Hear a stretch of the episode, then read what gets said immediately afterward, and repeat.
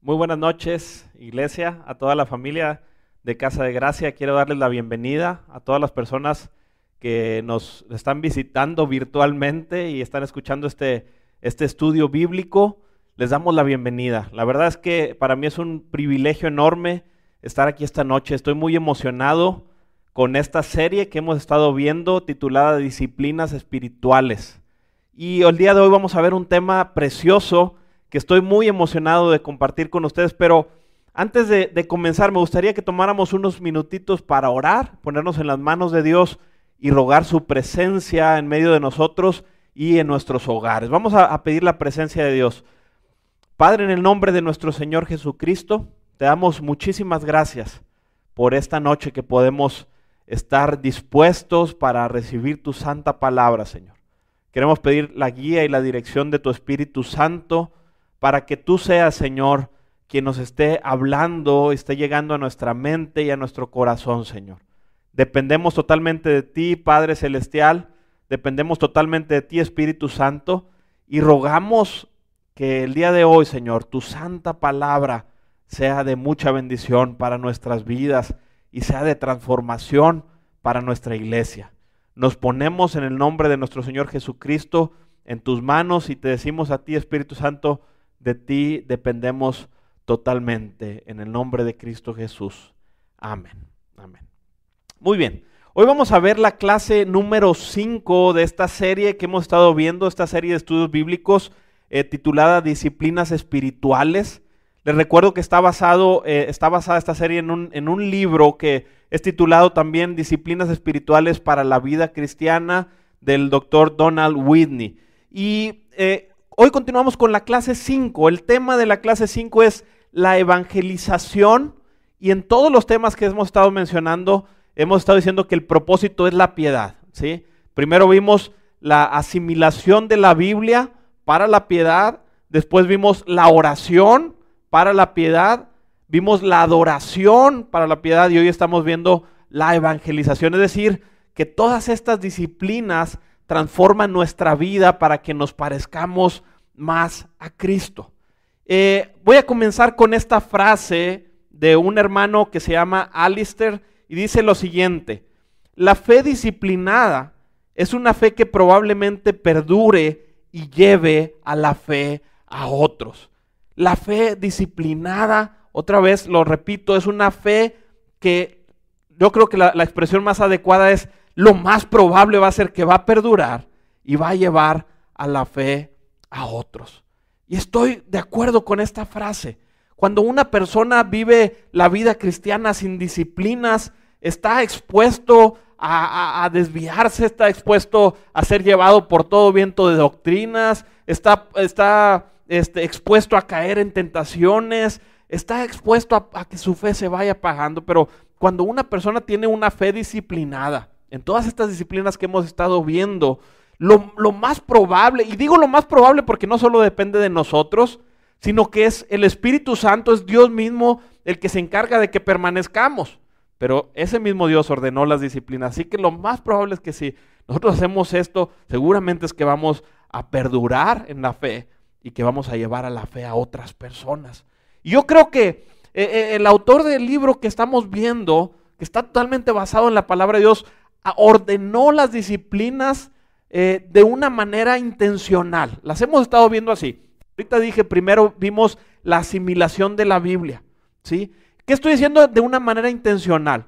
Que una disciplina, practicarla, nos va a llevar de la mano a practicar la siguiente disciplina y practicar esta otra disciplina nos va a llevar de la mano a practicar la siguiente.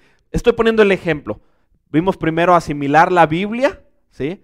Para la piedad, es decir, todo lo que conlleva meditar en la palabra de Dios, leer la palabra de Dios, escuchar. Esto va a provocar. En nuestro corazón el, el fuego para que podamos buscar a Dios en oración. La primera disciplina y la más importante es la palabra de Dios, porque a través de ella podemos tener revelación.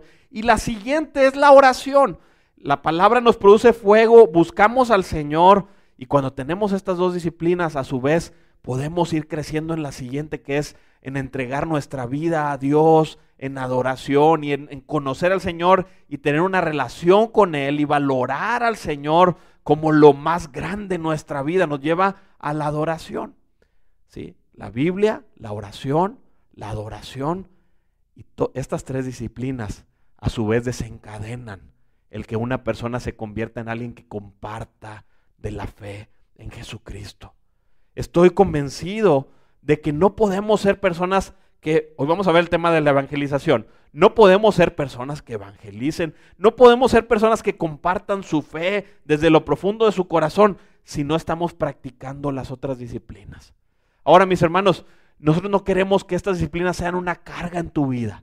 Las hacemos basados en el poder del Espíritu Santo, tomados del poder del Espíritu Santo, y empezamos a practicar cada una de estas, y conforme vamos creciendo, vamos a ir creciendo en las demás disciplinas. Queremos animarte, da un paso a la vez para que puedas crecer en la vida cristiana. ¿sí?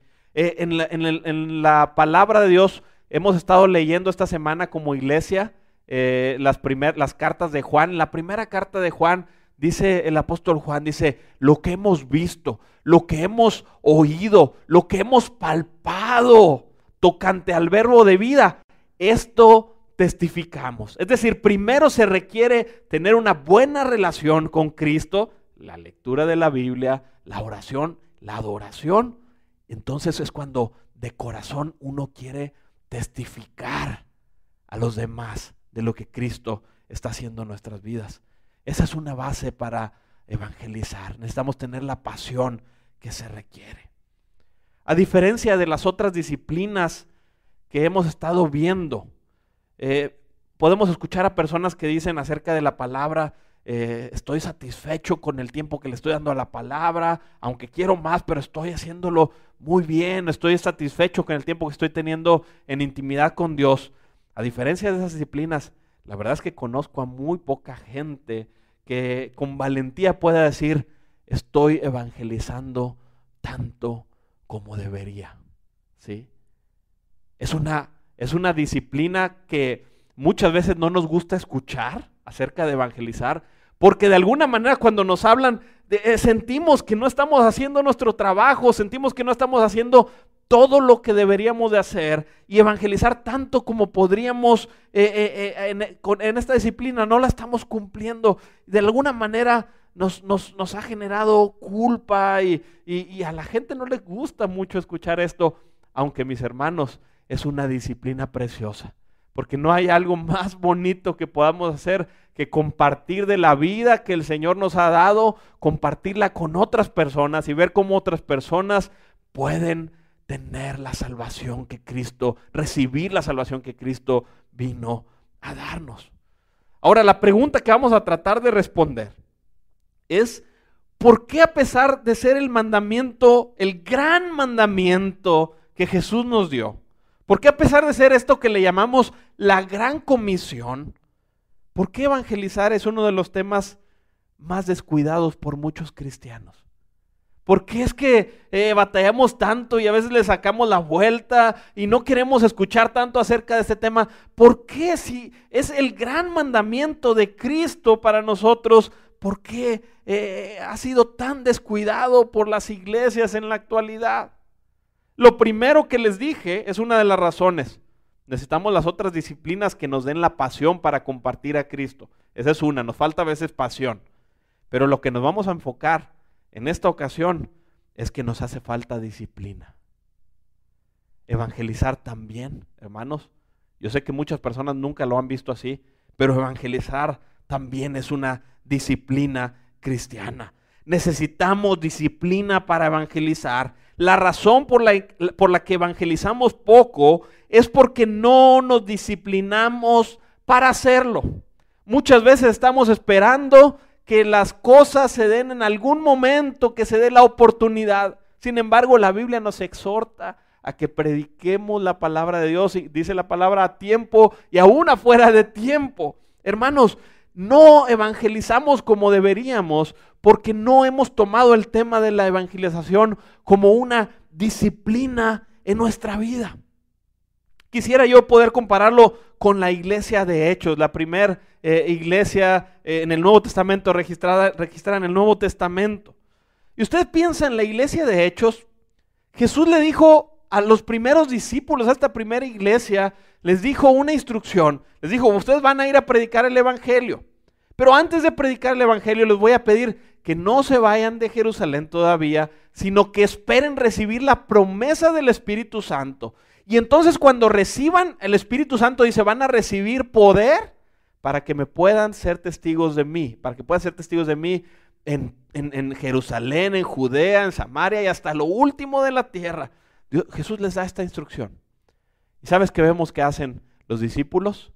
Efectivamente, obedecieron disciplinadamente la orden de su Señor. Empezaron a buscar a Dios en oración, empezaron a, a, reunirse y dice la Biblia que estaban todos con un mismo ánimo. ¿Cuál era ese ánimo? El ánimo de tener una relación con Dios, con Cristo, pero también el ánimo de esperar esa promesa que los iba a capacitar para ser testigos de Cristo, para compartir el Evangelio por todo lugar.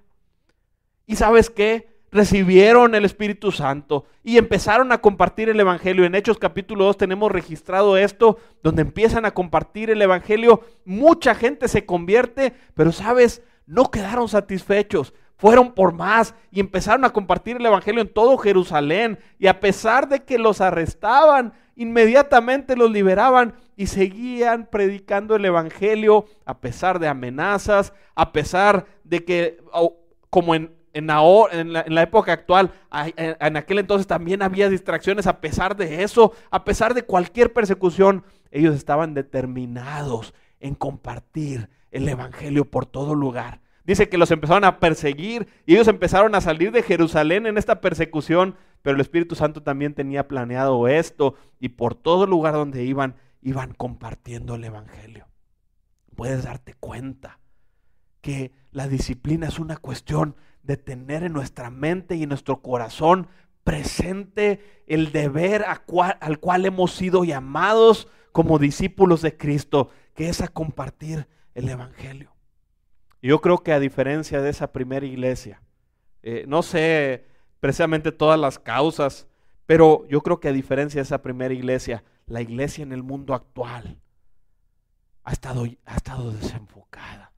Muchas veces la iglesia ha estado llena de, de tantas distracciones y enfocado en tan, enfocada la iglesia en tantas cosas. Nuestras vidas están enfocadas en tantas cosas que a veces olvidamos que nuestra mayor eh, eh, comisión de parte de Jesucristo es compartir y ser testigos de quién es Él.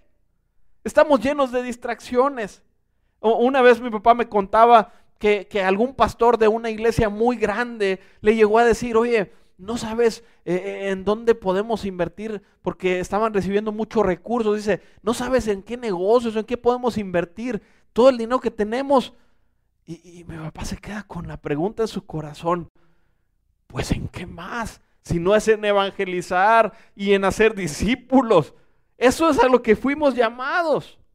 Pero de alguna manera el estilo de vida actual que busca tanto la comodidad y que busca tanto los bienes para uno mismo y esta, esta eh, sociedad egoísta ha dominado muchas veces y esta filosofía de buscar la comodidad se ha impregnado en la iglesia de tal manera que no hemos estado enfocados en esta tarea, en este gran mandamiento que el Señor nos dejó.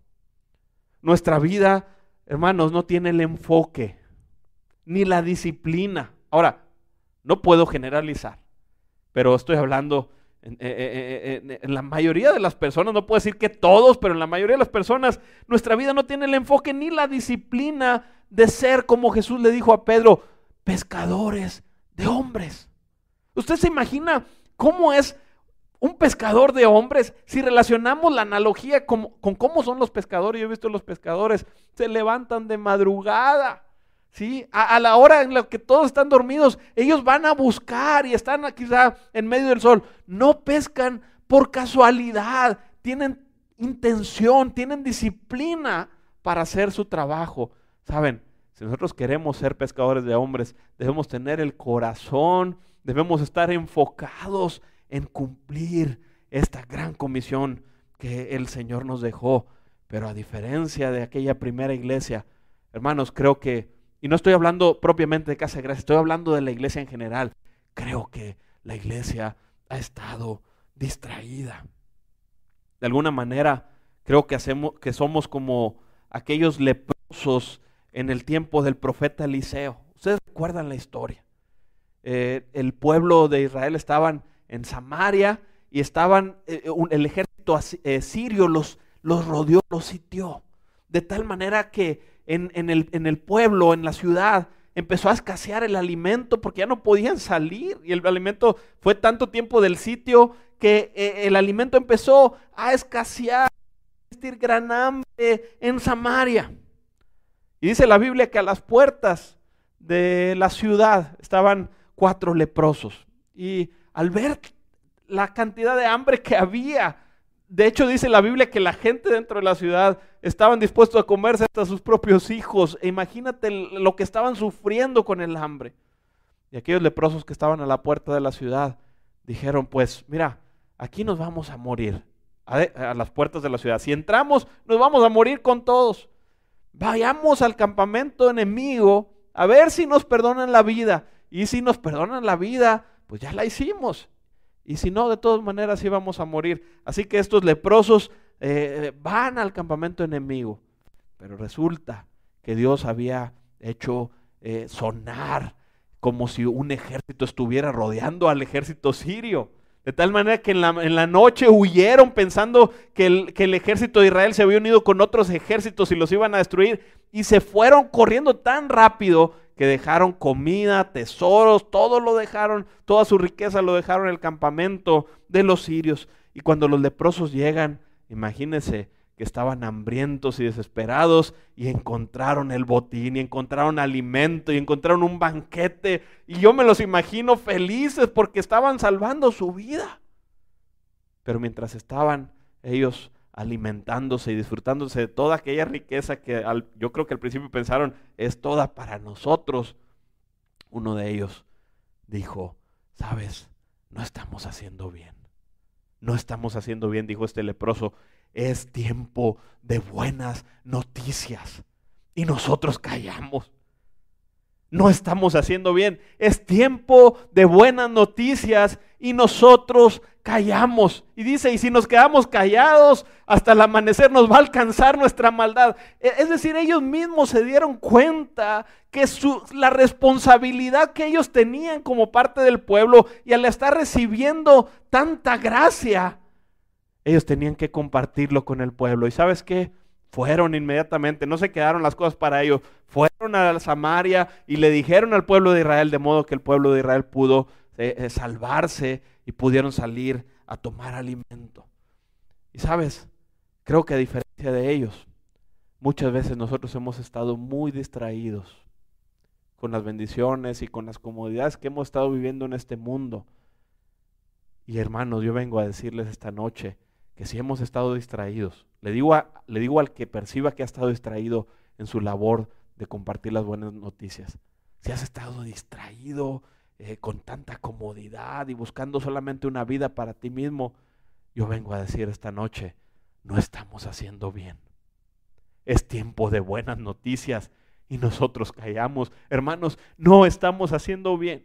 Si aún los leprosos se dieron cuenta de esto y la gente estaba pasando era que estaban muriendo de hambre nosotros deberíamos darnos cuenta aún más que ellos, porque eh, el que no escuche el Evangelio no solo morirá físicamente de hambre, sino sabemos que aquel que no conozca a Jesucristo y reciba la salvación de Cristo, su alma perecerá por la eternidad.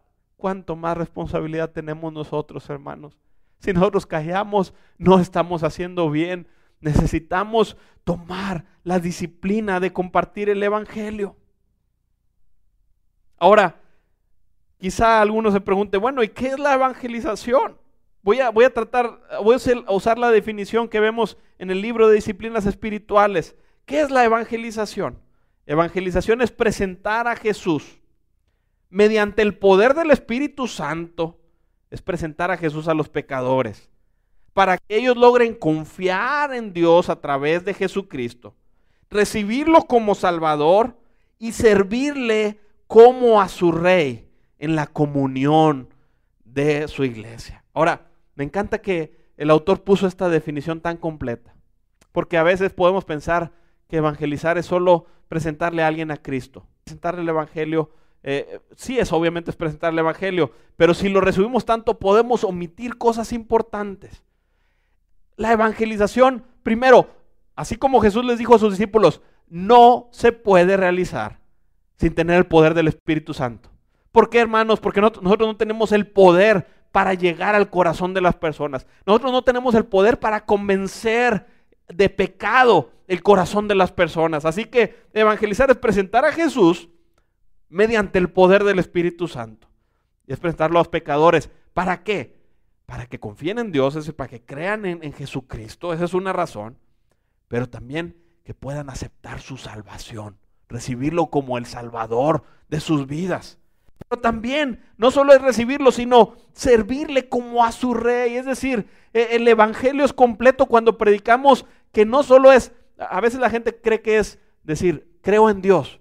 Y, y es una fe que no tiene acciones. No, el Evangelio es llevar a la gente a rendirse ante el Rey de Reyes y Señor de Señores. Eso es compartir el Evangelio también decirle a la gente, tienes que creer en Jesucristo y tienes que aprender a, y tienes que, perdón, arrepentirte de llevar una vida lejos de Él y comenzar una vida ahora con Jesús como tu Rey. Y también es importante resaltar que es en comunión con su iglesia. Porque saben, hermanos, si, si, si decimos aceptamos a Dios, pero rechazamos a la iglesia, ¿cómo podrá ser posible que realmente estemos aceptando a Cristo? Si la iglesia es la esposa amada del Señor Jesucristo. Así que comunicar el Evangelio es comunicarlo correctamente. Eso es la evangelización. Ahora, si lo, si lo queremos decir en resumidas cuentas, si queremos una definición concisa, ¿qué es evangelizar? Compartir el Evangelio. Es compartir el Evangelio. La palabra Evangelio quiere decir las buenas noticias. Compartir las buenas noticias de la salvación y la vida nueva que hay en Jesucristo. Para hacerlo tenemos que contar, relatar fielmente los elementos de la salvación. Ahora, ¿podemos compartir el Evangelio? Es importante decirlo. Podemos compartirlo con nuestra boca, es decir, con palabras audibles, pero también podemos compartirlo a través de escritos. ¿Cuántos de nosotros no hemos conocido al Señor a través de la misma Biblia que es un escrito? Así que uno puede evangelizar a través de, sus redes sociales o compartir el Evangelio a través de un mensaje. Claro que puede. O inclusive a través de palabras grabadas, como, bueno, ahorita estamos en vivo, pero esta grabación va a quedar y quizá alguien pueda conocer al Señor a través de una grabación. También se puede. Y también evangelizamos ya sea a una persona personalmente o hablando a través de una multitud. Todo esto es evangelización. Estoy aclarando para que tengamos presente qué es evangelizar. Y yo creo que todos estamos de acuerdo, todos los que conocemos algo de la palabra de Dios y conocemos a Cristo, estamos de acuerdo en que la evangelización es una orden bíblica, es el, es el gran mandamiento del Señor Jesús. Lo sabemos, hermanos. Sabemos que nuestro Señor Jesucristo eh, ordenó que predicáramos el Evangelio como una responsabilidad importantísima en nuestra vida, como un asunto de vida o muerte. Eso es predicar el Evangelio. Miren, Mateo 18, 19 dice así. Dice, por tanto, id y haced discípulos, está hablando Jesús. Por tanto, id y haced discípulos a todas las naciones, bautizándolos en el nombre del Padre y del Hijo y del Espíritu Santo, enseñándoles que guarden todas las cosas que os he mandado. Y he aquí, yo estoy con vosotros todos los días, hasta el fin del mundo. Amén. Y yo sé, hermanos, que cuando escuchamos esta frase, yo estoy con ustedes todos los días hasta el fin del mundo y Jesús dice eso, nos encanta. Pero sabes que esta promesa es condicionada, es condicionada a qué? A que los discípulos de Cristo vayamos y hagamos discípulos por todos lados. ¿Qué implica ser discípulos? Implica compartir el Evangelio y ayudar a una persona, enseñarla y modelarle cómo es ser un cristiano, enseñarles a ser como es ser un discípulo de Cristo. Eso es evangelizar y discipular y somos llamados a esto. Noten, no solo se trata de compartirle a una persona acerca de Jesús, también es parte de nuestra responsabilidad enseñarles, discipularles para que sean transformados a la imagen de Cristo. Es cierto que algunas ocasiones solamente vamos a poder sembrar la semilla y quizá porque estamos en un lugar distante o no lo podemos hacer nosotros, Dios enviará muchas ocasiones a alguien más a que disipule. Pero en la medida de lo posible, hermanos, completar la tarea de evangelización no, solo, no es solo presentar a Cristo, sino también enseñar a la gente lo que Cristo mandó, es decir, disipularlos. Pero es el mandamiento, es, es la gran comisión. Saben, tristemente he escuchado en este tiempo que algunos han llamado a esta frase la gran omisión. Imagínense esto. ¿Saben por qué lo han dicho así? Porque realmente muchos creyentes no están haciendo, no están obedeciendo este mandamiento de Cristo para nuestras vidas. Marcos 16, 15 dice otra vez Jesús hablando, hablándoles a los discípulos, dice, y les dijo, id por todo el mundo y predicad el Evangelio toda criatura. Ir por todo el mundo y predicar el Evangelio a toda criatura. Ahora, les hago la pregunta, ¿a quiénes les está hablando Jesús? Jesús les está hablando a, a sus discípulos, a los discípulos que tenía ahí presentes. Pero a ellos les dijo, vayan y prediquen el Evangelio y hagan discípulos. Ahora, ¿qué crees que esos primeros discípulos les enseñaban a los nuevos discípulos? Uno de los mandamientos importantes, más importantes de Cristo, les enseñaban a compartir el Evangelio y a ser discípulos. Tal fue su compromiso que pasados aproximadamente dos mil años, el Evangelio ha llegado hasta nosotros.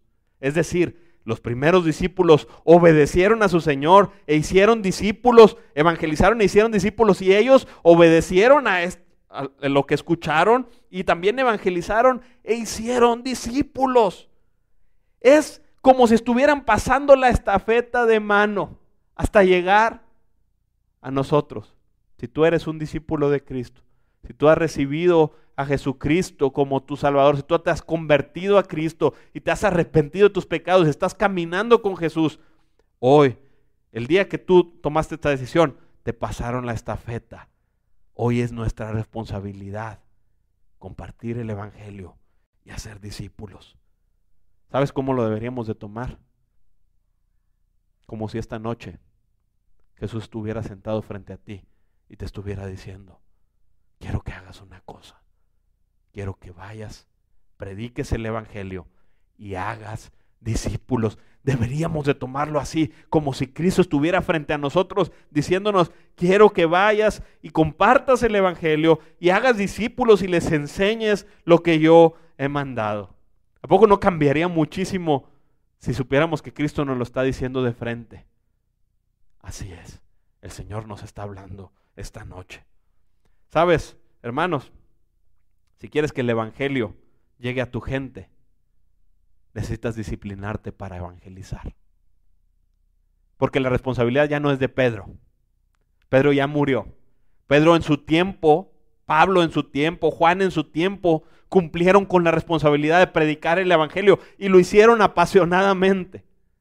Y ellos no van a alcanzar a tus amigos. Ellos no van a alcanzar a tu familia, a tu hermano, a tu primo. Ellos no van a alcanzar a tus padres. Ellos no van a alcanzar a tus hijos. Ellos no los van a alcanzar. Hoy tienes tú la responsabilidad, tienes la estafeta dada desde aquel tiempo por Jesucristo. Hoy ha sido entregada en tus manos para que tú vayas y les compartas el Evangelio. Pero sabes, si tú no lo haces, si tú no te disciplinas para hacerlo, ¿quién lo va a hacer entonces? De hecho, hay un canto de Marcus Witt que me gusta mucho y dice, dice acerca de esto, si no lo hago yo, entonces ¿quién lo hará? Si yo soy la luz que el Señor levantó en medio de mis conocidos y yo no comparto el Evangelio, entonces ¿quién? Tenemos que disciplinarnos para hacerlo. Hermanos, si no nos disciplinamos, no va a resultar por casualidad. Ahora, muchos se han preguntado, eh, ¿la evangelización es nada más un, un, don para algunas personas? Algunos se justifican con esto y dicen, es que yo no tengo el don de evangelista. Entonces, esto lo dejamos solo para aquellos que tengan el don. Esto lo dejamos solo para, quizá para el pastor o para algunas personas que tengan el don para evangelizar. Quizá una mala, mala interpretación de la Biblia ha llevado a esta conclusión. Cuando leemos Efesios 4, 11 y 12, se nos dice que Dios constituyó a unos apóstoles, maestros y dice evangelistas. A lo mejor algunos han pensado, pues a ellos les corresponde compartir el Evangelio.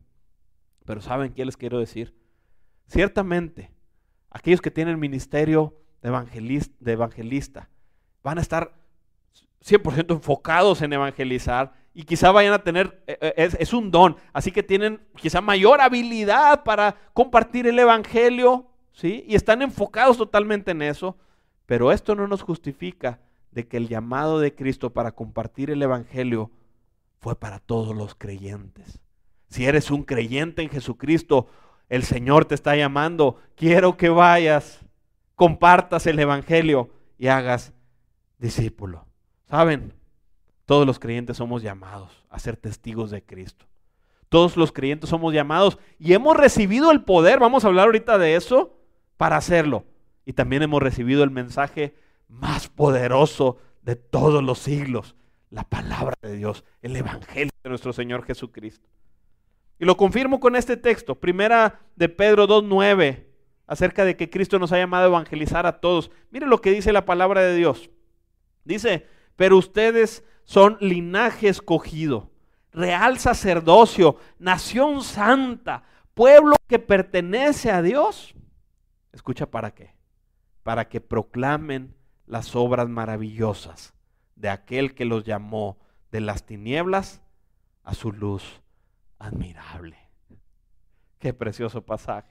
Me encanta que el Señor está diciendo, sabes, yo los escogí, ustedes son linaje escogido, ustedes son una nación, nación consagrada para mí. Qué bendición que el Señor diga eso para nosotros. Ustedes son un pueblo que pertenece a Dios. Pero no lo hizo Dios por casualidad. Sí lo hizo para bendecirnos, pero lo hizo con el propósito de que nosotros como nación santa, somos nación santa, que proclamemos las obras maravillosas de Jesucristo. Para que proclamemos las obras maravillosas de aquel que nos sacó, que nos rescató de las tinieblas y nos trajo a su luz admirable. Somos llamados todos los creyentes a compartir estas obras maravillosas, a compartir el Evangelio. Y quizá entonces volvemos a esta pregunta que yo les hice al inicio. Entonces, ¿por qué batallamos tanto? ¿Por qué nos cuesta tanto cumplir con esta gran comisión? ¿Por qué nos cuesta tanto evangelizar? ¿Sí? Voy a mencionar algunas razones y también respuestas a estas objeciones que muchas veces muchos de nosotros quizá hemos pensado o hemos escuchado o hemos dicho. Algunos pensamos que necesitamos años de entrenamiento especializado para hacerlo. ¿Sí? Muchas personas han pensado esto. Tengo poco tiempo en la fe. ¿Cómo puedo yo compartir el Evangelio si no lo conozco todo o si hay muchas cosas de la Biblia que no conozco y, a lo mejor necesito tener estudios de, de licenciatura y de maestría en teología para yo poder compartir el Evangelio?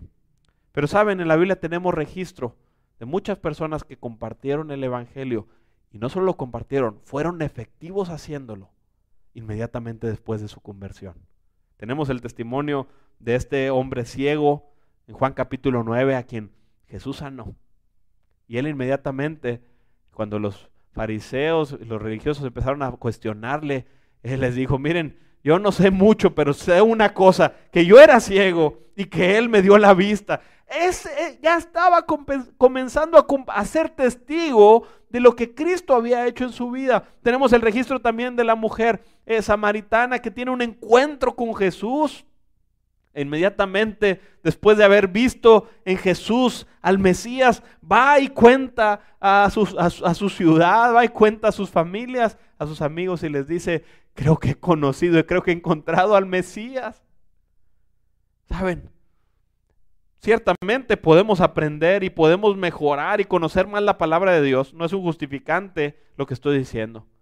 Pero ciertamente desde que recibimos a Jesucristo y entendemos el mensaje de salvación para nuestra vida, desde ese momento podemos comenzar a dar testimonio de quién es Jesús. Sí.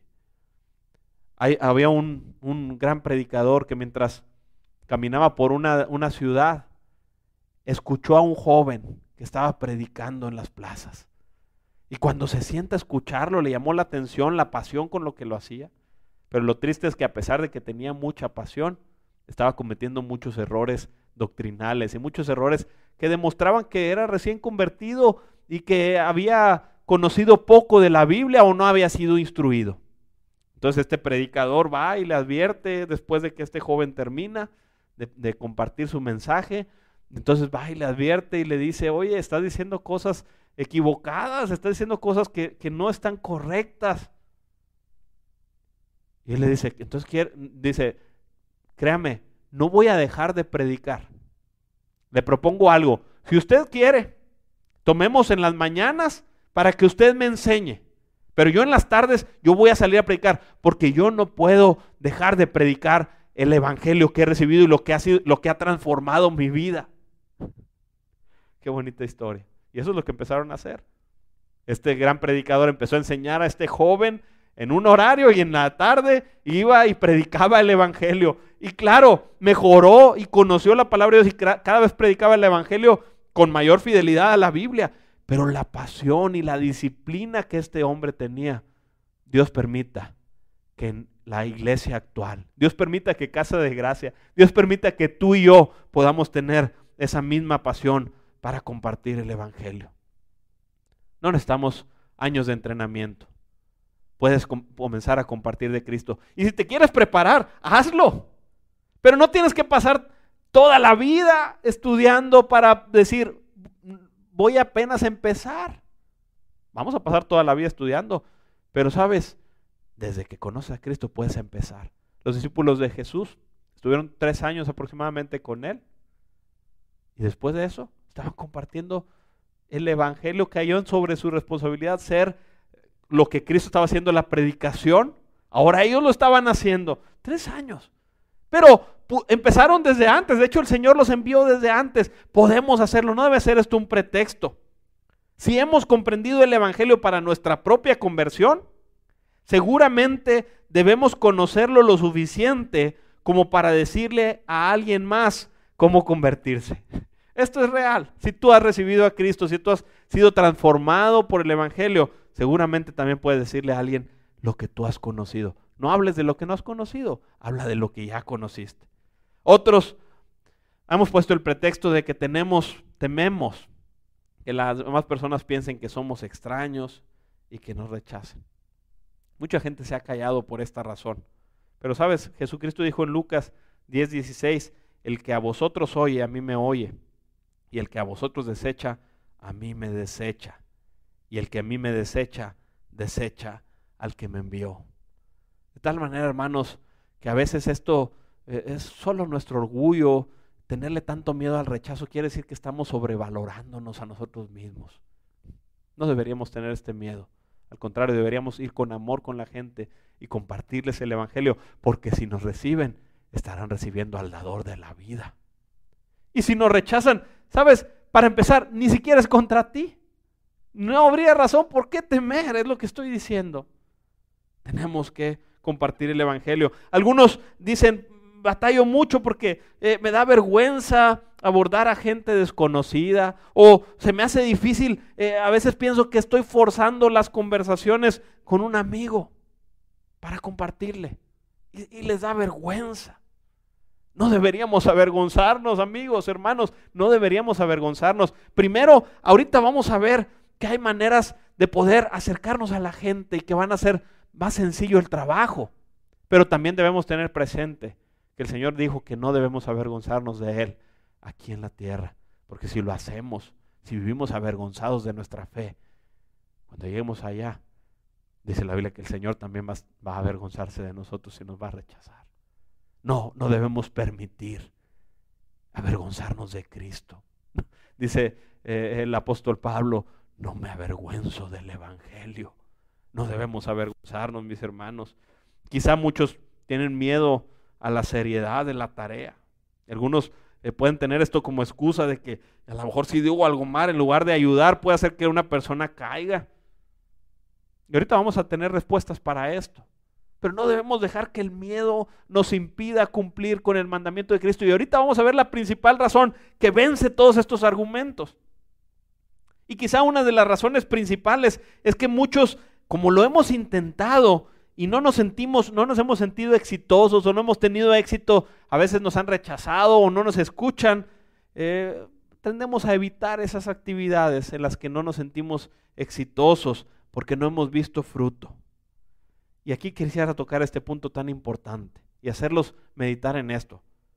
¿Qué es el éxito al evangelizar? A nosotros el éxito al, evangelizar es hacerlo. Y voy a explicar esto. Nosotros no tenemos el poder de convencer a la gente. Eso ya está fuera de nuestra responsabilidad. En nuestra responsabilidad está compartir el Evangelio. Y es labor de Dios tocar el corazón de las personas. Así que cuando tú evangelizas, cuando tú estás compartiendo el mensaje del Evangelio, cuando tú estás dando testimonio de lo que Cristo ha hecho en tu vida, estás siendo exitoso al evangelizar. Somos en este caso como el servicio postal. Somos responsables de entregar el mensaje, no de la respuesta que las personas van a dar a ese mensaje. Eso ya no está en nuestra responsabilidad. Somos responsables de llevar el mensaje de Cristo. Cada vez que compartimos el Evangelio, que incluye el llamado al arrepentimiento y a creer en Jesús, podemos decir que hemos tenido éxito. En este sentido, toda evangelización bíblica es exitosa, independientemente del resultado. Estás teniendo éxito si eres una persona que comparte el Evangelio. Lo otro se lo dejamos a Dios y oramos para que el Señor obre en la vida de las personas. Pero mi responsabilidad es ir y entregar un mensaje fiel de salvación a la gente. Esa es nuestra responsabilidad. Ahora, vimos algunos pensamientos que nos detienen. Y quizá hay otros pensamientos, pero voy a darles un argumento que yo creo que es la principal razón por la cual no debemos callarnos. Primero porque el Señor lo ordenó. Y segundo porque no solo fue una orden en la, en la que nos dejó solos. Debemos creer en el poder del Espíritu Santo para evangelizar. Debemos creer en el poder del Espíritu Santo y en el poder de la palabra de Dios para evangelizar. Vayamos a este famoso versículo de Hechos 1.8. Hechos 1.8. Dice así. Jesús le está hablando a los discípulos y les dice, no se vayan, dice, pero recibirán poder cuando el Espíritu Santo descienda sobre ustedes y serán mis testigos y les hablarán a la gente acerca de mí en todas partes, en Jerusalén, por toda Judea, en Samaria y hasta los lugares más lejanos de la tierra. Escucha las palabras de Cristo. Les dijo, no, no se vayan todavía de Jerusalén, van a estar esperando al Espíritu Santo. Y cuando esa promesa venga sobre ustedes, entonces van a recibir poder. El Espíritu Santo es Dios mismo.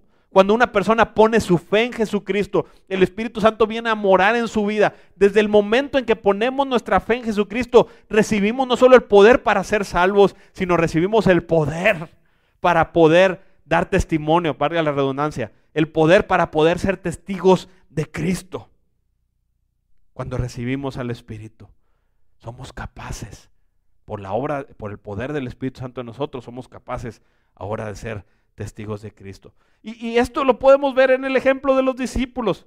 ¿Cómo podemos explicar esta transformación? Miren, unos días antes de este, de este pasaje, unos meses anteriores, Pedro había tenido tanto miedo de decir que era un discípulo de Cristo que había negado al Señor Jesús y lo negó tres veces cuando Jesús lo estaba viendo.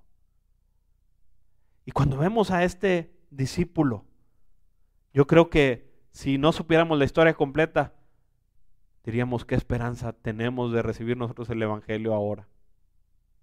Pero sabes, cuando Jesús les dice este pasaje, ellos reciben al Espíritu Santo después de esto. El apóstol Pedro se volvió lo que Jesús le había dicho, un pescador de hombres. Y recibió el poder. Y su primer predicación hubo tanto poder. Y, predicó con tanta valentía, tanta pasión, que cerca de tres mil personas o más de tres mil personas se convirtieron en un solo día. Y al siguiente día otros miles de personas se convirtieron y los perseguían y ellos seguían predicando el Evangelio. Quiero que veas cómo el Espíritu Santo los capacitó con poder. Y todos los argumentos que pudieron tener antes, todas esas cosas que estuvieron en la mente de Pedro cuando negó al Señor, de temor, de que eh, no solo de vergüenza, sino que pudo haber sido perseguido y todo eso, todos esos argumentos se cayeron cuando entendió que tenía el poder del Espíritu Santo y cuando experimentó el poder del Espíritu Santo. A partir de que el Espíritu Santo viene a morar en nosotros, en ese instante recibimos el poder para dar testimonio de Cristo. Y yo les pregunto, ¿cómo, cómo sabemos que hemos recibido ese poder? Hermano, si has visto una transformación en tu vida, si, si tú pusiste tu fe en Jesucristo y estás viendo que cosas están cambiando en tu vida, ¿sabes por qué están cambiando? Porque tienes al Espíritu Santo obrando en ti. La Biblia dice que cuando ponemos nuestra fe en Jesucristo, recibimos el don de Dios, el Espíritu Santo en nuestra vida. Y es el mismo poder del Espíritu Santo que cambió nuestra vida para Cristo. Es el que nos da el, poder para ser testigos de Cristo. Por lo que, si Dios por medio de su Espíritu te ha transformado en un seguidor de Jesús, debes estar seguro de esto. Dios te ha, te ha otorgado el poder para dar testimonio de Cristo, así como Hechos 1.8 lo menciona. Hermanos, tenemos poder. Por eso no deberíamos tener vergüenza. Por eso no deberíamos eh, ir desanimados como que no nos van a escuchar. Por eso no deberíamos de llenarnos de ningún otro argumento. Porque tenemos el poder de Dios para compartir el Evangelio. ¿Saben hermanos por qué yo me atrevo a predicar la palabra de Dios hoy? Porque tengo al Espíritu Santo. Y por la gracia de Jesucristo, solamente por la gracia de Jesucristo y por su Santo Espíritu, es que yo puedo sentarme aquí y compartir su palabra. Antes, antes, cuando yo era muy niño, tenía pánico escénico. Y sabe, cada vez que estamos a punto de comenzar grabación o de predicar en la iglesia, siento que este pánico trata de apoderarse de mí. Pero cuando me pongo a orar y cuando comienzo a predicar la palabra de Dios, el Espíritu Santo me ayuda a que los nervios se vayan y a que yo pueda compartir el mensaje de la Biblia, solo por el Espíritu Santo. ¿Sí? Ahora, que tengamos el Espíritu Santo no, no significa que todos debemos evangelizar del mismo modo. Habrá algunos que vayamos a predicar desde grabaciones o en un púlpito. Habrá otros que lo hagan de persona a persona, puedan compartir el Evangelio. Habrá otros que lo hagan en sus redes sociales. Y va a haber maneras y métodos diferentes, ¿sí? Según tu personalidad, según el don espiritual que tengas. Hay personas que son, tienen el don del servicio. Ahorita vamos a hablar un poquito más de esto, pero tienen el, don del servicio y a través de servir generan muchas oportunidades para evangelizar. Y habrá otros que, son muy buenos para hablar y para comunicar y, pueden hacer grabaciones o pueden hacer algún canal en sus redes sociales y compartir el Evangelio. va a haber diferentes maneras, pero sabe que de todas esas maneras el que nos usa es el Espíritu Santo y Él es el que permite que tanto podamos compartir el Evangelio como que éste pueda transformar las vidas. Muchas veces el Espíritu Santo va a fortalecer nuestra vida para compartir el Evangelio, pero esto no significa que siempre que, que compartamos vamos a percibir este poder. No significa que no esté, pero no siempre te vas a dar cuenta que era el Espíritu Santo hablando. Algunas veces vas a compartir, vas a tener una conversación y quizá no te diste cuenta, pero no significa que el Espíritu Santo no ha obrado. Muchas veces he predicado la palabra, a veces en un púlpito, y a veces he pensado, quizá no fui claro, quizá no se entendió. Y de pronto hay personas que me dicen, aquella frase que dijiste impactó mi vida y he tomado decisiones en mi vida a causa de, ese mensaje. Yo digo, wow, yo no sabía, no percibí el poder en ese momento, pero el poder del Espíritu Santo estaba obrando. Así es el poder del Señor. Así que yo no quiero que pienses, oye, a lo mejor alguna vez antes has compartido el Evangelio y no me di cuenta del poder. No significa que no estaba. Tú sembraste una semilla y quizá Dios, adelante, la vaya a hacer crecer. ¿Sí? ¿Saben? El poder de Dios, el poder de su Espíritu nos capacita. Por eso debemos de predicar fielmente su palabra. ¿Sí? Ahora, no solo recibimos el poder nosotros, sino también el Evangelio que compartimos tiene en sí mismo poder La palabra de Dios tiene en sí mismo el poder del Espíritu Santo. Mire lo que dice Romanos 1.16. Está hablando el apóstol Pablo, dice, porque no me avergüenzo del Evangelio, porque es poder de Dios para salvación a todo aquel que cree. No me avergüenzo, ¿por qué? Porque es poder de Dios. La palabra de Dios es poderosa.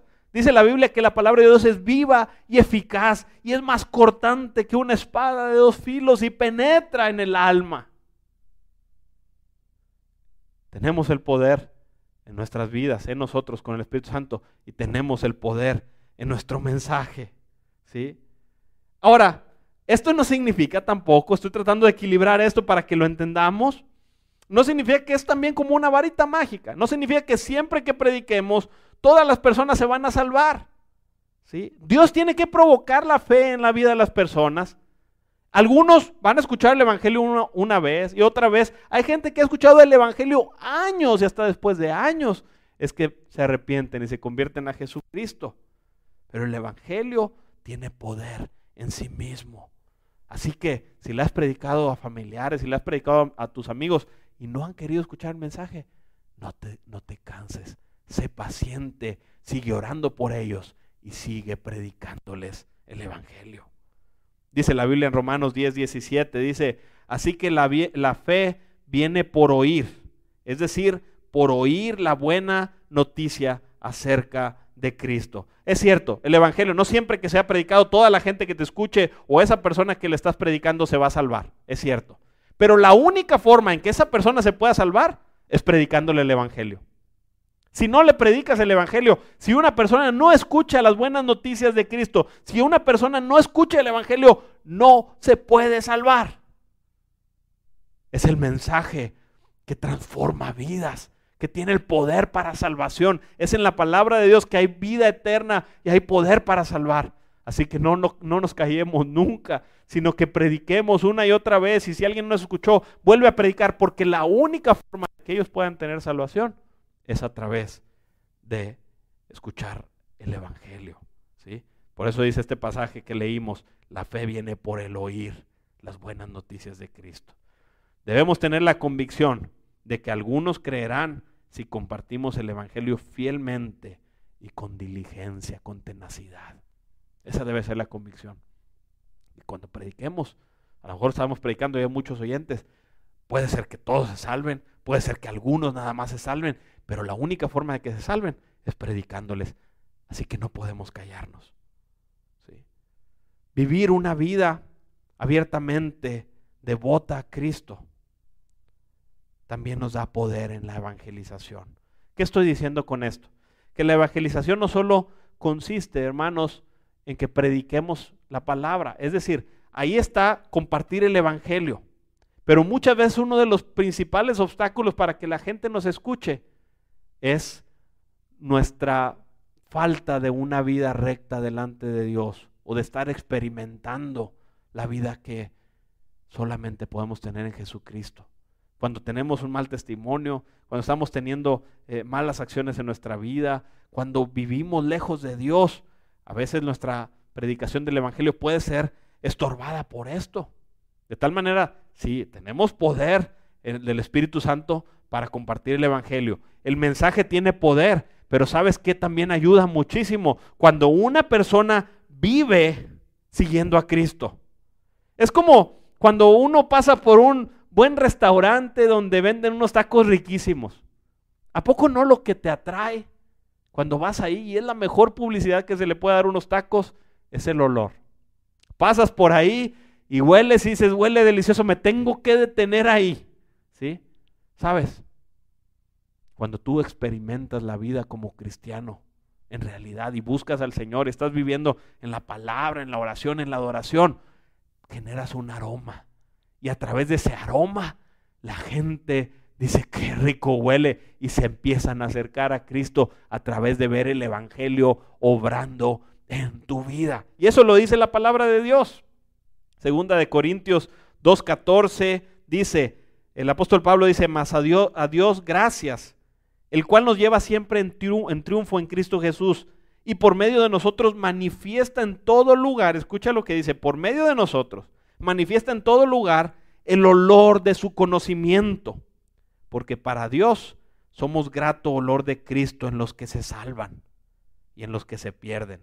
A esto ciertamente olor para muerte y aquellos, es decir, a los que se salvan, olor de vida para vida. Y para estas cosas, ¿quién está capacitado? Pues no somos como muchos que comercian, que comercian con la palabra de Dios, sino que con sinceridad, como de parte de Dios y delante de Dios, hablamos en Cristo. Está hablando el apóstol Pablo, está diciendo, sabes, nuestro conocimiento de Dios, nuestra relación con Dios, el, el, conocimiento que tenemos de Cristo y el hablarlo y nuestra vida como creyentes genera un olor. Un olor que para aquellos que se salvan es un olor grato. Cuando, cuando ven a Cristo en tu vida, ellos se acercan a través del olor de tu vida a Cristo. Y entre los que se pierden, olor para muerte. Aquellos para quien el Evangelio, Cristo les es tropiezo. Pero para aquellos que salvan es vida. Es un olor de vida. ¿Sabes? El Señor empodera tu vida y tus palabras, las palabras del creyente fiel, con un poder de atracción espiritual, convirtiéndonos en un aroma fragante que atrae a las personas al mensaje de su Hijo. Cuando la gente ve el Evangelio en tu vida, son atraídos a Cristo. Así que, hermanos, el más poderoso testimonio cristiano permanente siempre ha sido, escucha, comunicar la palabra de Dios por medio de alguien que viva la palabra de Dios. Esa combinación es poderosa. Así que tenemos la disciplina no solo de comunicar la palabra, sino tenemos la disciplina de vivir como Cristo, de ser transformados. Por eso estos mensajes se, se, llaman la evangelización para la piedad. Debemos parecernos a Cristo y que nuestro mensaje lleve el poder que también nuestro testimonio proclama. ¿Saben? Eh, todos conocemos, y digo, voy a mencionar este testimonio, testimonio porque es algo bueno. Todos conocemos a Valentín en la iglesia y, y yo me acuerdo cuando Valentín llegó a una reunión de jóvenes, él no conocía a Cristo escuchó un mensaje, el, viernes estaba compartiendo el pastor, al final yo me acerqué a él para tratar de, conocerle y poder compartirle más de la palabra de Dios. Pero me di cuenta que aunque escuchó el mensaje, eh, no estaba abierto a recibir el Evangelio.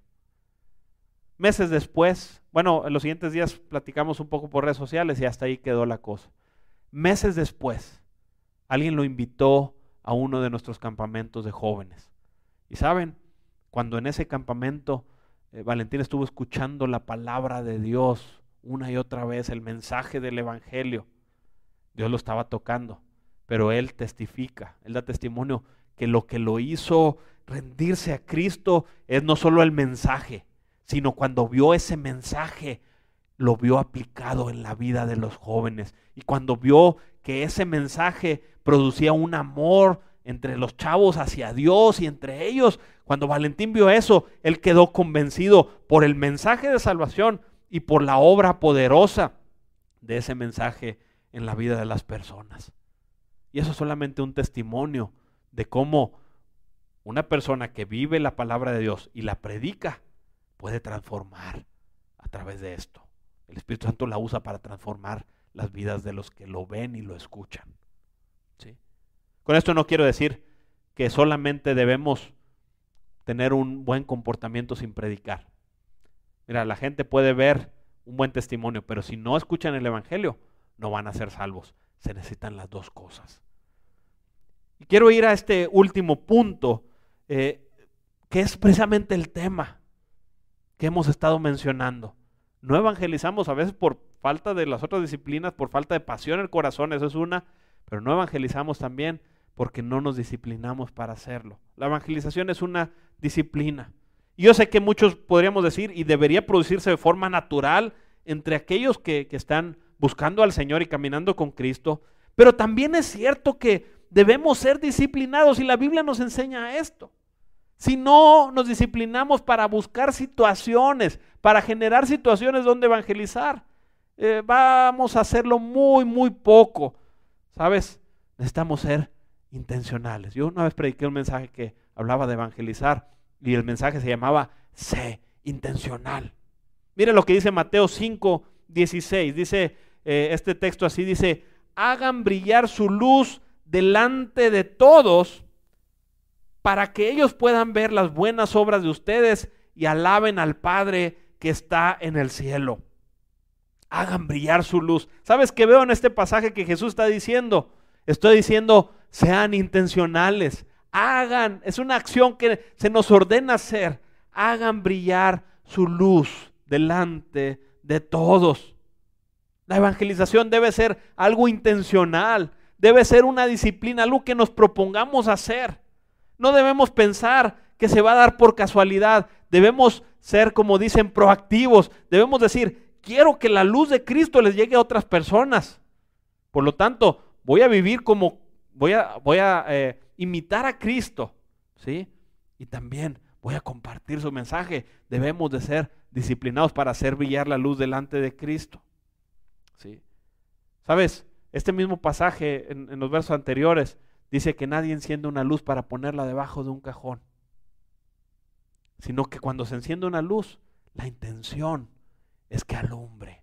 Si Dios encendió tu vida, la intención es que seas testigo de la verdadera luz que es Cristo. Muchas veces, como cristianos, a veces nos enfocamos mucho en estar solamente relacionándonos entre nosotros mismos. ¿Sabes qué pasa? Es, es, la Biblia nos enseña que debemos tener comunión entre los hermanos. Pero a veces cuando solo está eso, pues la luz está haciendo luz donde hay luz. Y si por estar como, como cristianos siempre juntos, que claro que debemos tener comunión, claro, es una orden, ¿sí? Pero si solo nos enfocamos en eso y olvidamos ser luz afuera, ¿qué va a pasar con la gente que no ha recibido la luz de Cristo, que está en tinieblas? Debemos ser intencionales para ir a donde hay tinieblas y para alumbrar con la luz que Cristo ha dado a nuestras vidas. No podemos excusarnos que el problema es eh, digamos, falta de tiempo.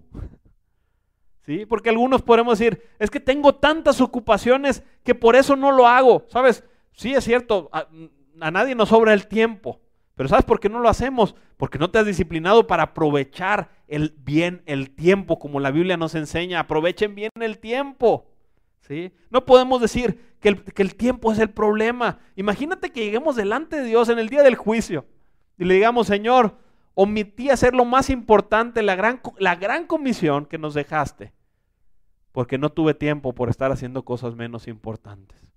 ¿Tú crees que el Señor te va a decir, ah, perfecto, no, no te preocupes, no pasa nada? Claro que no. El tiempo no puede ser un pretexto. Si queremos, queremos, a pesar de que tengamos vidas ocupadas, si queremos evangelizar, necesitamos disciplinarnos para aprovechar ese tiempo y poder compartir el Evangelio. El verdadero problema, hermanos, por el cual no evangelizamos es la falta de disciplina. Si no somos intencionales, vamos a evangelizar muy poco. Imagínense, quiero poner, por decir mi caso, imagínense yo, mi trabajo es en la iglesia. Me relaciono con gente cristiana. En el tiempo que, que estoy con las personas, es con los jóvenes que ya creen en el Señor Jesucristo y mi trabajo es con la iglesia, con cristianos. Y yo podría decir como justificante, eh, es que yo no puedo evangelizar porque me relaciono nada más con cristianos, pero delante de Dios no puedo decirle eso porque el, Señor me mandó a que fuera testigo de Cristo. ¿Sí? El mismo problema podría decir un ama de casa. Un ama de casa puede decir, bueno, es que pues yo solo tengo relación con mi familia, ya todos son cristianos. Y cuando voy a la iglesia, pues veo a gente cristiana y entonces ¿cómo comparto el Evangelio? Pero sabes, el mismo problema también lo puede decir cualquier otro trabajo.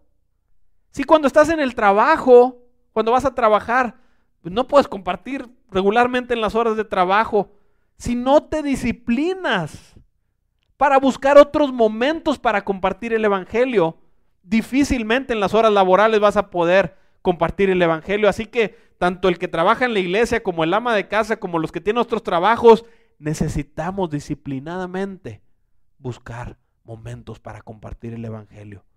Si yo trabajo en la iglesia, yo necesito necesito buscar espacios para relacionarme con gente no creyente, para poder ser luz en medio de ellos. Así como el ama de casa y el que trabaja, aunque trabaje relacionado a muchos no creyentes, si en el trabajo no, lo, no puede compartir el Evangelio, va a tener que disciplinarse para generar otros espacios para compartir el Evangelio. Es nuestra responsabilidad generar oportunidades para compartir el Evangelio, porque rara vez las oportunidades se van a dar por sí solas. ¿sí? Mire lo que dice Colosenses 4.5, ya estamos por terminar, mire lo que dice Colosenses 4.5, vivan sabiamente, otra vez, vivan sabiamente entre los que no creen en Cristo. Y aprovechen al máximo cada oportunidad que sus conversaciones sean cordiales y agradables, a fin de que ustedes tengan la respuesta adecuada para cada persona. Mira la intencionalidad con la que se nos ordena eh, relacionarnos con los no creyentes. Dicen, vive sabiamente en medio de ellos. Es decir, buscando oportunidades, generando oportunidades para compartirles de Cristo. Vive sabiamente. Y te dice, aprovecha cada oportunidad al máximo. Cuando hay oportunidades, aprovechalas. Y cuando no, vive sabiamente para que las generes. Y que tus conversaciones, en otra versión dice, sean sazonadas con sal. Que tus conversaciones lleven la intención de que la gente conozca a Cristo. Y también veo intencionalidad cuando dice, tengan la respuesta adecuada para cada persona. Obviamente implica que una persona tiene que estar estudiando y capacitándose para poder ser un buen evangelista y ir creciendo en esto. El hecho de que podamos compartir desde el principio el Evangelio no nos justifica de no prepararnos para ir haciéndolo mejor cada vez. ¿sí? Si queremos ir teniendo respuestas para la, demanda que la gente tenga acerca de, la razón del Evangelio y todas estas cosas, necesitamos realmente prepararnos. Yo recuerdo hace mucho, eh, cuando no tenía un automóvil, cuando no tenía carro, viajaba mucho en taxi. Y una de las cosas que tenía por costumbre hacer es cuando me subía al taxi, buscaba platicar con el taxista, regularmente buscaba hacerlo y tenía un método para compartir el Evangelio. Esperaba que me preguntaran hacia dónde vas. Regularmente mis viajes iban a la iglesia. Yo les decía, voy a la iglesia. Entonces me preguntaban, ¿y, ahí, y a qué vas a la iglesia? ¿O, ¿O, por qué un martes en la noche? O diferentes preguntas. ¿O qué tipo de iglesia es? Y eso me daba pie para poder generar una conversación del Evangelio. ¿sí? Estaba buscando yo la oportunidad. Hermanos, necesitamos ser disciplinados, buscar las oportunidades, aprovechar nuestro tiempo con los no creyentes, ser sabios para relacionarnos con ellos.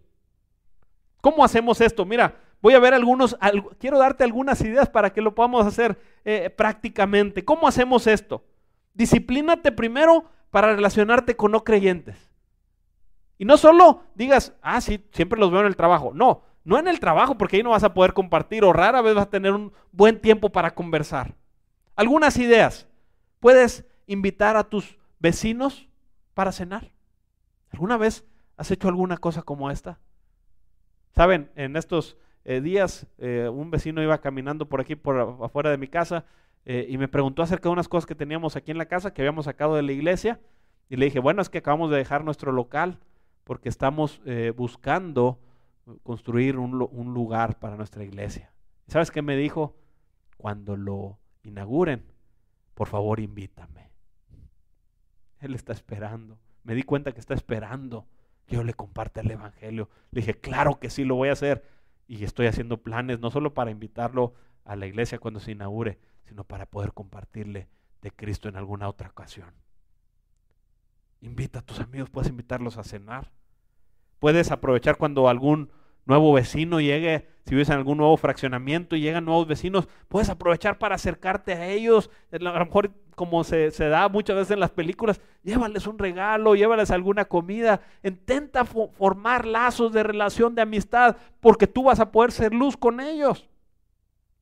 Apoya a aquellos vecinos que están en crisis. ¿Sabes de algún eh, eh, eh, vecino, amigo, familiar que está pasando por un momento difícil? Acércate en los momentos de crisis. Es un buen momento para presentar la esperanza que tenemos en Jesucristo.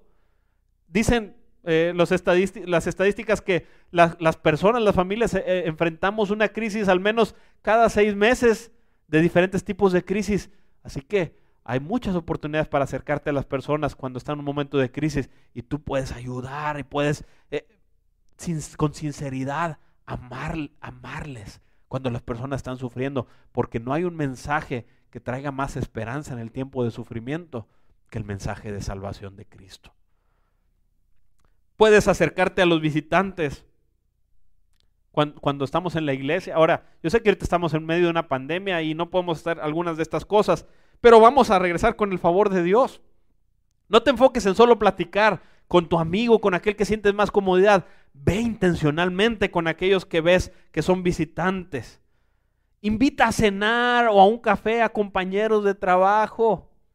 Si en el trabajo no se da la oportunidad, sea intencional. Dile, vamos a un restaurante para platicar. Y cuando estén ahí, busca hacer algunas preguntas clave, algunas preguntas que no queden nada más en la, en la superficie, sino que busca que la relación profundice, porque la única manera que podemos compartir la fe es cuando empezamos a conocer las necesidades de las personas. Si alguien demuestra interés por la palabra de Dios, yo le he propuesto a la gente cuando veo interés estudiar la Biblia juntos. ¿Saben? Lo hice en la facultad. Había amigos que les vi interés. Les dije, oye, ¿por qué no me das el tiempo para reunirnos a compartirte un poquito más de la palabra de Dios? dame media hora. Y saben, empezamos a tener estudios semanales con personas que no eran creyentes porque les vi interés. Y se sumaron cuatro o cinco personas, estaban escuchando la fe, el Evangelio. Así que sé intencional para relacionarte. También sé intencional en tus conversaciones. O sea, conversa cosas más que lo trivial. Como les decía ahorita, ten conversaciones profundas. Haz buenas preguntas acerca de la vida personal.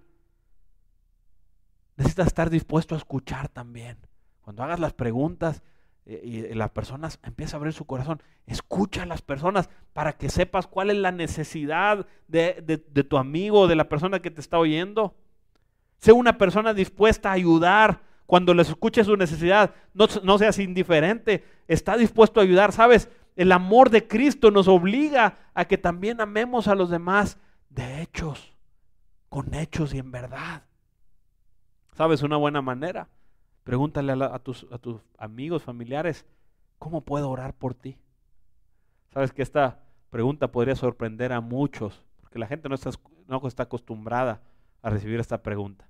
Recuerdan que nos poníamos en la ruta de oración, la gente se paraba para que oráramos por ellos. Quizá alguna vez como iglesia podríamos hacer la actividad de salir con nuestros vecinos y decirles, ¿hay alguna cosa que podamos orar por usted? Y después, obviamente, orar y buscar dar seguimiento a las personas con, intención, con extendiendo el amor que tenemos por la gente que Dios nos ha dado por las personas. Pero ¿sabes cuál es el denominador común de todas estas cosas que estoy diciendo? Es que requieres de disciplina. No vas a hacer estas cosas por casualidad.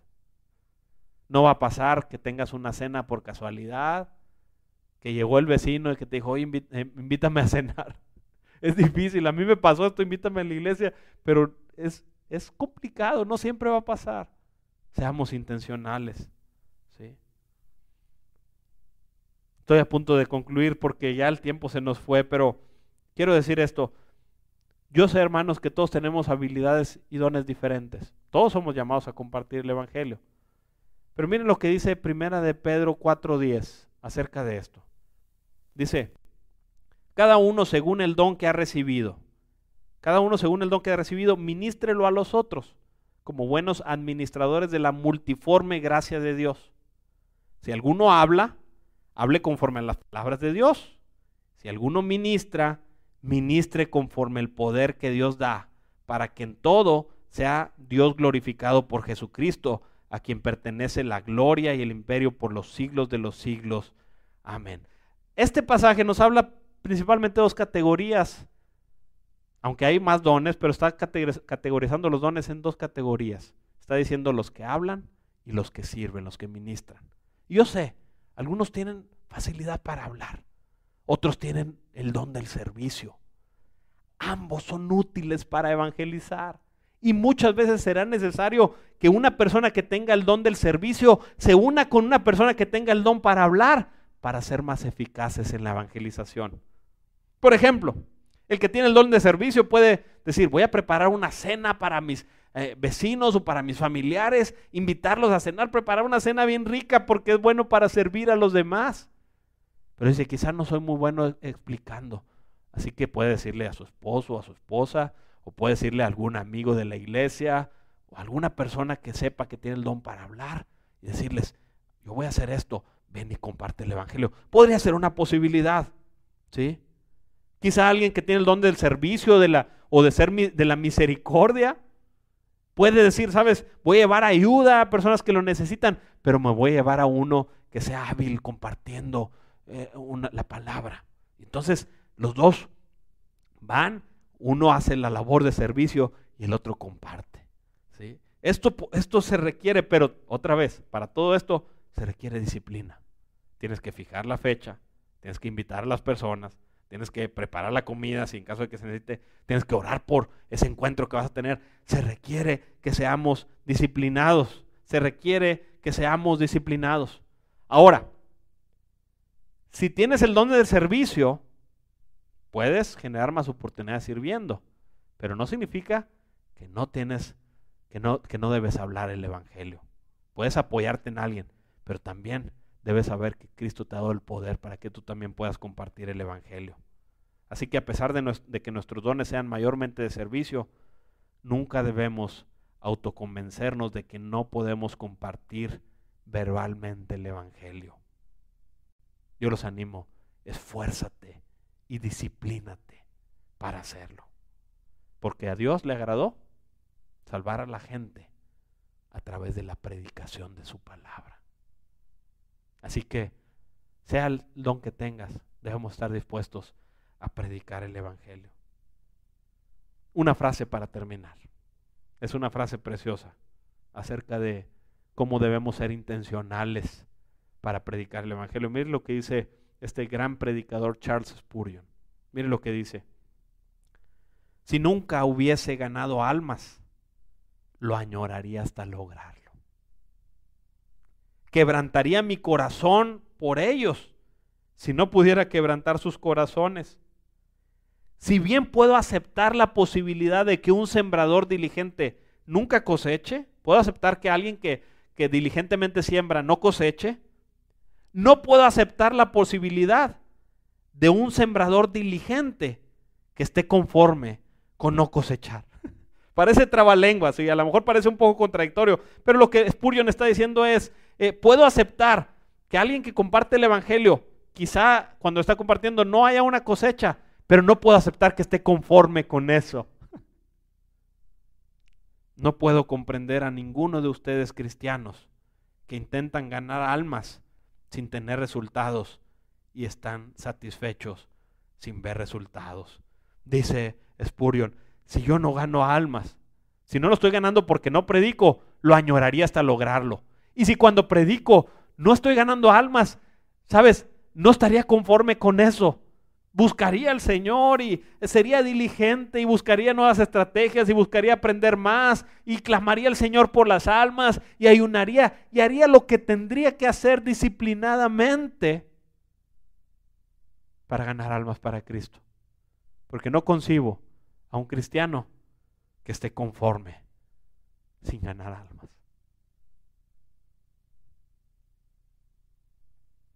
No podemos estar conformes. No quiero generar culpa con este mensaje. Quiero generar convicción, que el Espíritu Santo genere convicción de que si no lo hemos hecho, estamos haciendo mal. No estamos haciendo bien si callamos. Quiero que el Espíritu Santo, Espíritu Santo, te ruego que generes convicción en nosotros. Le pido al Señor y al Espíritu Santo que genere esta convicción de tal manera que anhelemos ganar almas, que hagamos lo que tengamos que hacer. Y yo sé que alguna de las cosas que propuse es para tiempos que no estuviéramos en pandemia, pero aún en pandemia hay maneras de alcanzar a la gente para Cristo. No te limites, piensa en cómo hacerlo, genera nuevas ideas, ora.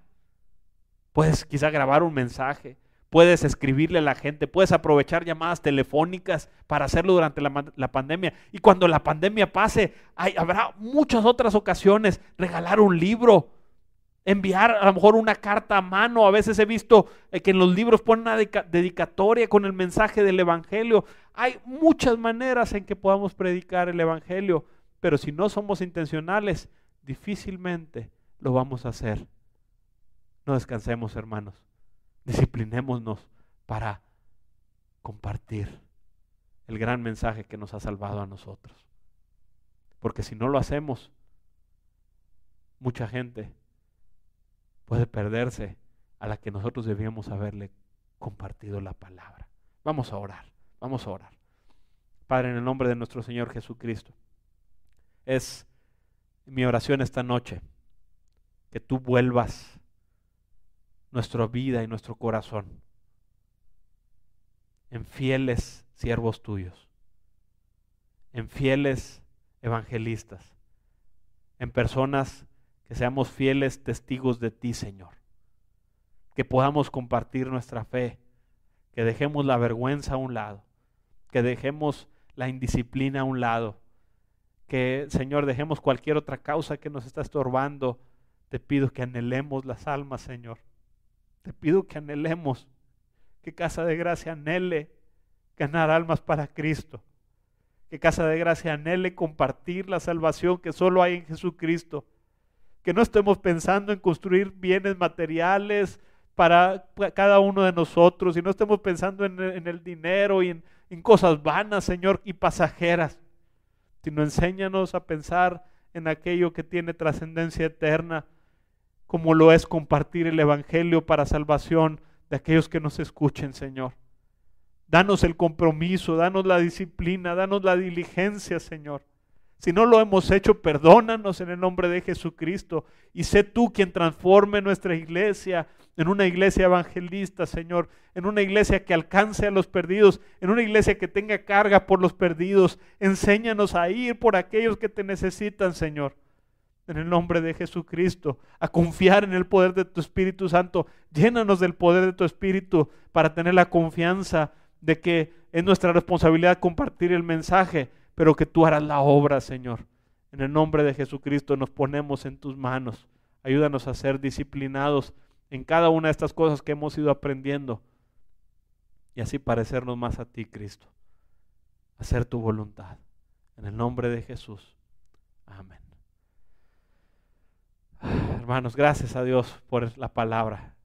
Y yo espero que sigamos conectándonos a estos mensajes de los jueves y sigamos disciplinándonos en nuestra fe y en nuestra vida como cristianos.